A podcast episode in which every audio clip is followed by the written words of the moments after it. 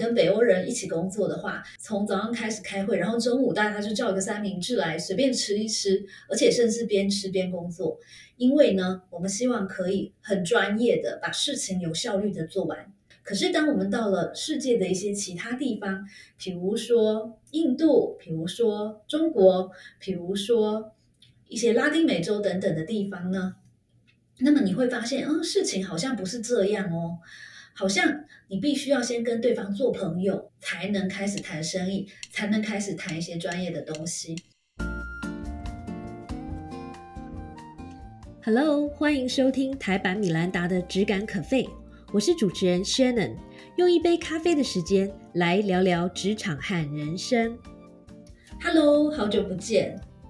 虽然每一个礼拜都有录节目，不过呢，今天是。我回为快要两个月，从美国回来以后，第一次在台湾，第一次进自己的办公室录节目，所以我感觉特别的开心。那一转眼已经到了九月了，今天我想要分享的是一本好书《The Culture Map》。为什么会想到看这本书呢？其实跟 UCLA 的时光有一点关系，因为在呃 UCLA 念书的时候，有一天晚上跟同学吃饭，那我无意间聊起了我想要多多的探讨文化的差异，还有呃探讨怎么样呢可以克服文化的差异，让职场人生更加的顺畅。所以我同学就立刻推荐了我这本书。我看完以后真的是很喜欢，所以我今天决定来跟大家分享。这本书的书名叫做《The Culture Map》，那中文就是叫做文化地图。所以我觉得，如果你是跟我一样，对于进入国际职场很有兴趣，或者是经常跟一些国际人士一起工作的人呢，其实这本书会对你的帮助非常大。因为读懂文化地图呢，才可以让我们在国际职场发光发亮。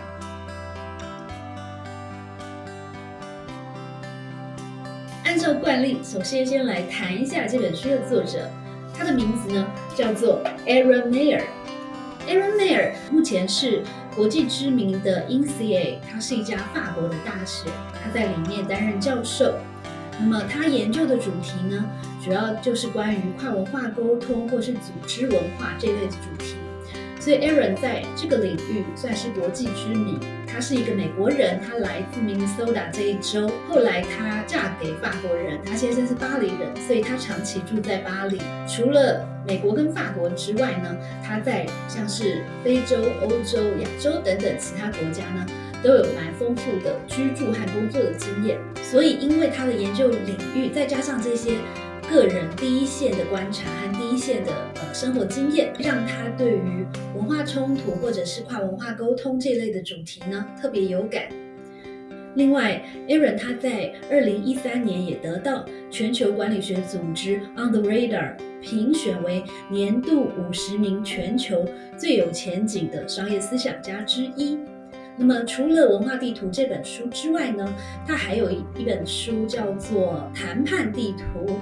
那当然也是从不同的文化背景谈一谈，怎么样可以更好的谈判，谈判的制胜策略。那么另外最近的一本书呢，就是很多人都耳熟能详的《零规则》，那他也是这本书的作者之一。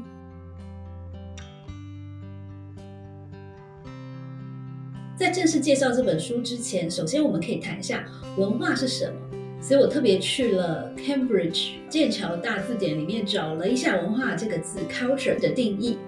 那么根据 Cambridge Dictionary 呢，文化它指的其实是一种生活的方式，也就是一个特定的族群在一个特定的时间段里面呢，呃，他的信仰、态度、习惯、意见等等。换句话说，我们每一个人的文化背景呢，对于我们不管是在生活上，或者是工作上、沟通上、生活的各个面向呢，都会有非常深而远的一个影响。这是因为文化的影响力非常大，而且很多时候呢，它会直接的影响到我们在不管是职场上，或是生活上，或是沟通上的成功与否。所以呢，Aaron 决定写这本书。那么这本书蛮好的一点是，它是用一个非常科学的方法来从八个面向。谈文化差异这件事情，哪八个面向呢？就是你在现在地图上看到的，包括了沟通、评估、说服，然后领导、决策、信任、奇异、实诚这八个方面。那在今天的分享里面呢，我挑三个我觉得对我自己最有帮助，也希望呢对你有帮助的三个主题来聊一聊。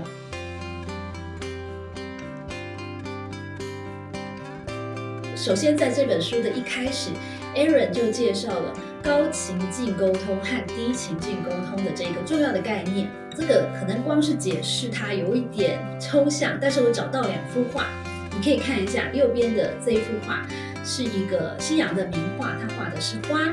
所以你可以看到它上面把花的纹理、一朵一朵的花瓣，甚至花瓶、桌子都画得清清楚楚。那么第二幅画呢？呃，是应该是张大千的一个名画之一，他画的也是花，可是你看到他只是简单用几笔画了一下花瓣的这个轮廓，然后他简单的画了一个茶壶，可是没有画桌子，所以这两幅画呢，就像是高情境沟通和低情境沟通的不同。所谓的高情境沟通，就是像右边的这幅张大千的画。你看，它比较是写意的，而不是写实的。因为在高情境沟通的文化里面的人呢，很多时候都觉得，哎，很多事情点到为止就好了。我都讲成这样了，你应该懂吧？有一句话不是说只可意会不可言传吗？它指的就是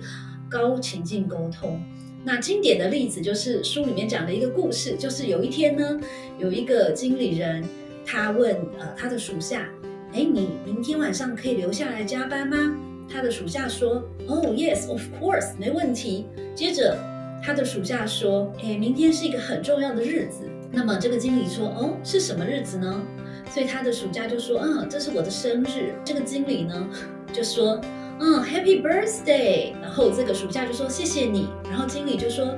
那明天见喽。”这两个人哪一个是高通情境沟通文化的人，哪一个是低情境沟通文化的人呢？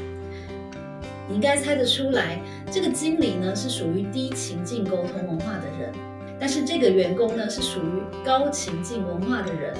所以呢，当这个员工觉得，哎，我应该给你暗示，告诉你说，明天是我的生日，你应该就不会叫我加班了吧？从经理的角度来说，他会觉得说，哎，员工都已经跟我说他可以加班了嘛，所以我不觉得有什么样的问题。所以呢。当我们搞清楚高情境和低情境的差别的时候呢，就可以避免很多的不愉快和沟通上的误会。所以我刚才解释了高情境沟通这件事情，那么我再解释一下低情境沟通是什么。低情境沟通的人呢，其实他们会把很多的事情都讲得清清楚楚。比如说开完会之后，一定会写一个 meeting minutes，来确保每一个人都了解我们今天的结论是什么。呃，我们接下来要做些什么，然后谁负责什么项目，都会写得清清楚楚。那么相反的，在高情境沟通文化的人呢，因为他觉得，哎，我们在那里讨论的都这么好了，那我们大家就看着办吧。我们大家应该自己都很知道我们要做什么。他们可能在那样的文化里面就不会有写 meeting minutes 的一个习惯。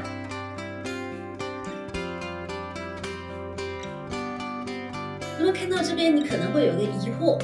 如果我是在一个跨文化的一个集团工作，那么我的不管是我的下属，或者是我的上司，或是我的同事，他们可能是来自于不同的地方，那怎么办呢？我该怎么样沟通会是一个最好的策略？那么根据作者的说法，当你在管理或者是跟一个以上不同文化的呃人沟通的时候呢，最好的方法就是采取低情境沟通的一个策略。也就是说呢，很多东西都要把它写下来，写清楚，因为我们的这个同事里面，或者是我们的成员里面有太多来自不同文化的人了。当我们把事情说清楚、讲明白的时候呢，才能确保大家的认知是一致的，才不会有误会，这样也才可以确保更有效率的沟通和工作。但是有一个重点是，在写下来之前呢，一定要先说清楚，甚至呢，在一些高情境沟通文化里面的同事可能会觉得，你为什么要写 meeting minutes？我们刚才不是都已经开会，大家都说好了吗？你为什么还要把事情写下来？是不是因为你不信任我？那所以呢，为了避免这样子的误会，所以当你跟一些跨国、跨文化的人沟通，甚至是领导这些人的时候呢，在你要决定把所有的结论都写下来发出去之前呢，其实有一个比较好的方法是跟所有的同事解释一下。以开会的例子来说呢，在你寄出 meeting minutes 之前呢，最好先跟所有的同事沟通。例如，你可以说：“我非常相信大家。”一定会把刚才我们在会议里讲好的结论做得很好，而且也都会在实现之前完成。但是，为了确保大家的认知是一致的，而且呢，你还可以说，为了确保我自己也不忘记，因为我最近的记忆力也是不太好，那么我还是会在会后呢发发一个 meeting minutes。那如果在你这样子解释一下之后呢？就可以确保大家的感觉是好的，也可以确保整个团队呢是可以无缝接轨的、有效率的工作。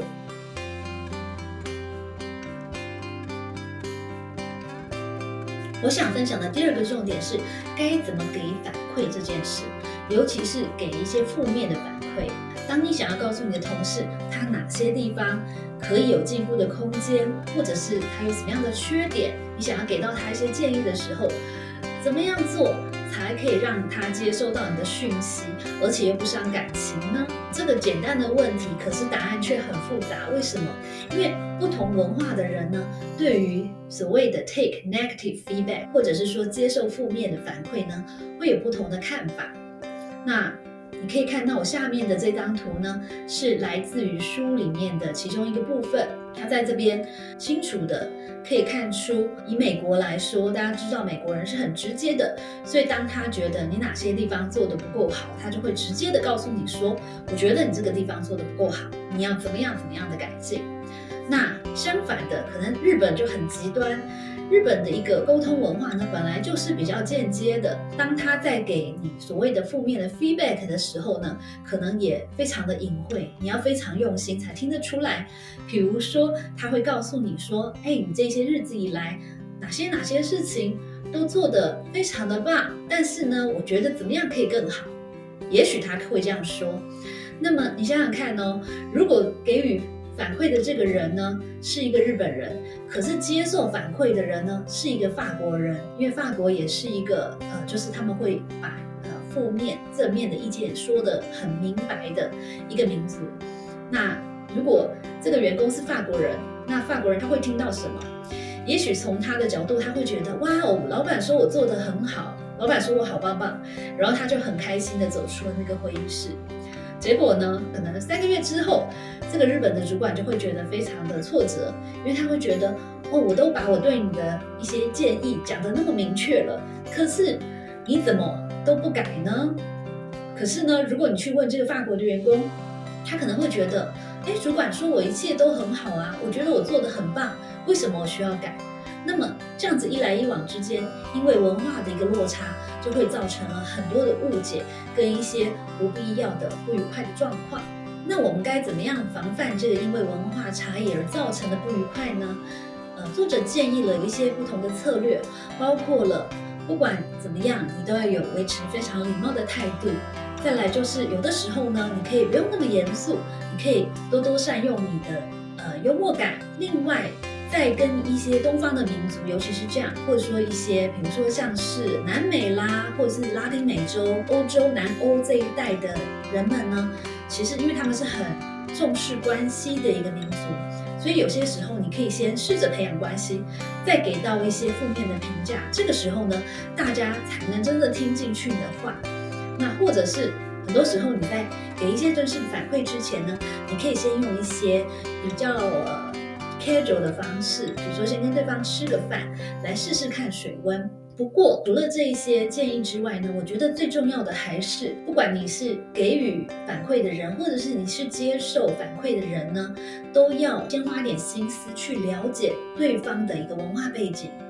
举例来说，如果我的老板是德国人，那么当他给到我一些负面的反馈的时候，也许我就不需要。Take it personal，我就不需要太不开心，因为你可以了解德国人他们的一向以来的一个沟通风格，其实就是就事论事，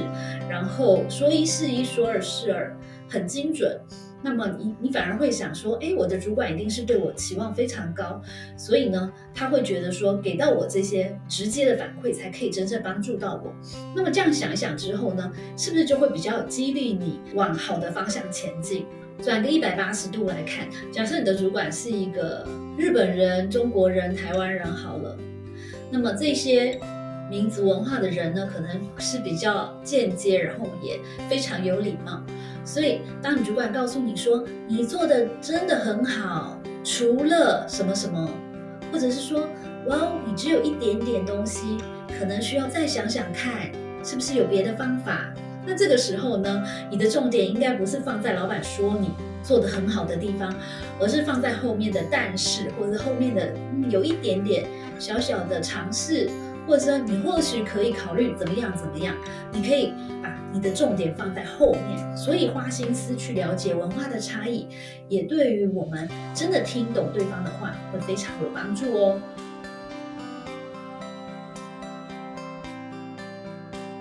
第三个重点呢，就是取得信任很重要，但是我们要先赢得头脑，还是赢得心呢？那么这个问题的答案同样是见仁见智，depending on。对方是来自什么样的文化背景？在商业的场合里面，像我自己经常跟美国人、德国人、法国人、荷兰人这一类的呃文化背景的人工作，那么我们会发现，很多时候呢，在开会的时候，我们会非常有效率，然后我们会就事论事。那有的时候，你跟北欧人一起工作的话，甚至。从早上开始开会，然后中午大家就叫一个三明治来随便吃一吃，而且甚至边吃边工作。因为呢，我们希望可以很专业的把事情有效率的做完，因为这是一个可以赢得对方对你的信任的方式。因为你必须要说服对方你是很有专业，你是很有效率的，那么就可以赢得他的信任和尊重。可是，当我们到了世界的一些其他地方，比如说印度，比如说中国，比如说一些拉丁美洲等等的地方呢，那么你会发现，嗯，事情好像不是这样哦，好像你必须要先跟对方做朋友，才能开始谈生意，才能开始谈一些专业的东西。那为什么会有这么大的差异呢？这是因为对很多国家、很多民族文化背景的人来说，其实他们都希望先认识你这个人，因为他觉得只有我跟你当了朋友，或是我看到你生意或是工作之外的另外一面，我才能决定你是不是一个可以信任的人。所以这个差异是不是非常有趣呢？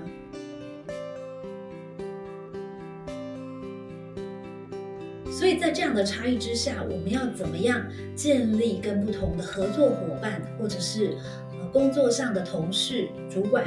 或者是别的部门的同事的信任呢？作者介绍我们一个概念，叫做 Wasta，Wasta 应该是一个阿拉伯的一个词，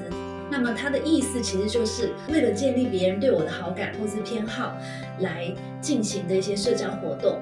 举例来说，当你跟一些别的国家的客户、同事或是生意伙伴工作的时候，你们可能距离很远，有的时候你们经常会需要用 email 或是电话，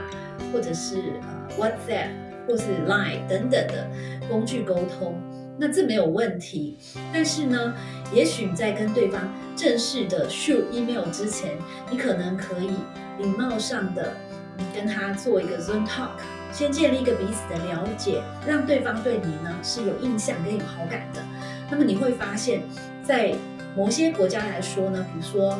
俄罗斯啦，比如说巴西啦这类的国家，其实当你愿意这么做的时候呢，事情会容易很多。所以表面上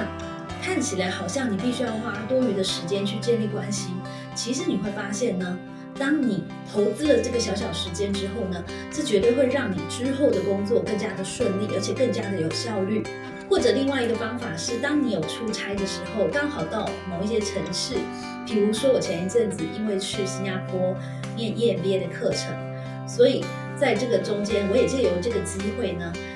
，schedule 了一些 WASTA 的 meeting。那这些见面，我们叫做 catch up，它的目的其实不是为了。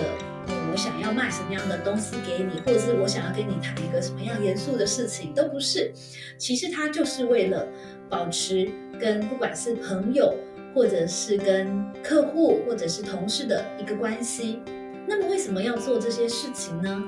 在这边我要分享作者在书里面的一句话，也是我很喜欢的一句话。他说：“取得别人的信任，就像是买保险一样。”这个是在你有需要之前就要先做好的投资，所以你这样想想，其实，在工作上除了把事情做好以外，培养关系是不是也非常重要呢？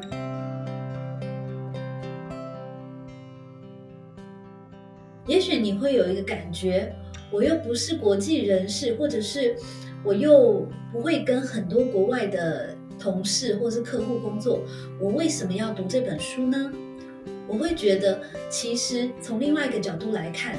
我们每一个人在公司里面的人，或是你团队里面的成员，我们大家都是来自于不同的家庭，或者是不同的成长背景。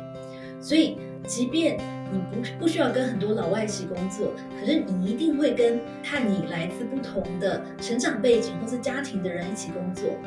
所以，不管是面对老外，还是面对跟你有不同成长背景的台湾人。其实，如果我们都可以拿出一个跨文化沟通的一个精神，也就是说呢，在跟别人沟通的时候，其实我们要先多看多听，然后少说话，先观察。那么同时呢，也拿出了一个愿意理解别人的心，而不是只要碰到跟自己有不同想法的人，就会觉得他好怪，他一定是错的。如果我们都可以拿出跨文化沟通的一个心来面对职场上会常常碰到的一些争议，或者是说服的场合，或者是其他沟通的一些场合的时候呢，我相信你会发现人生会顺遂非常多。以上就是我今天的分享，希望这一集的节目对你有帮助。加油，You can do it！我们下次见，拜。谢谢收听今天的 Podcast，希望你喜欢今天的这杯咖啡。我们的节目名称是台版米兰达的质感可废，欢迎订阅我们的频道，分享你的想法，也可以追踪我的粉丝专业台版米兰达的创业笔记。我们下次见喽，拜拜。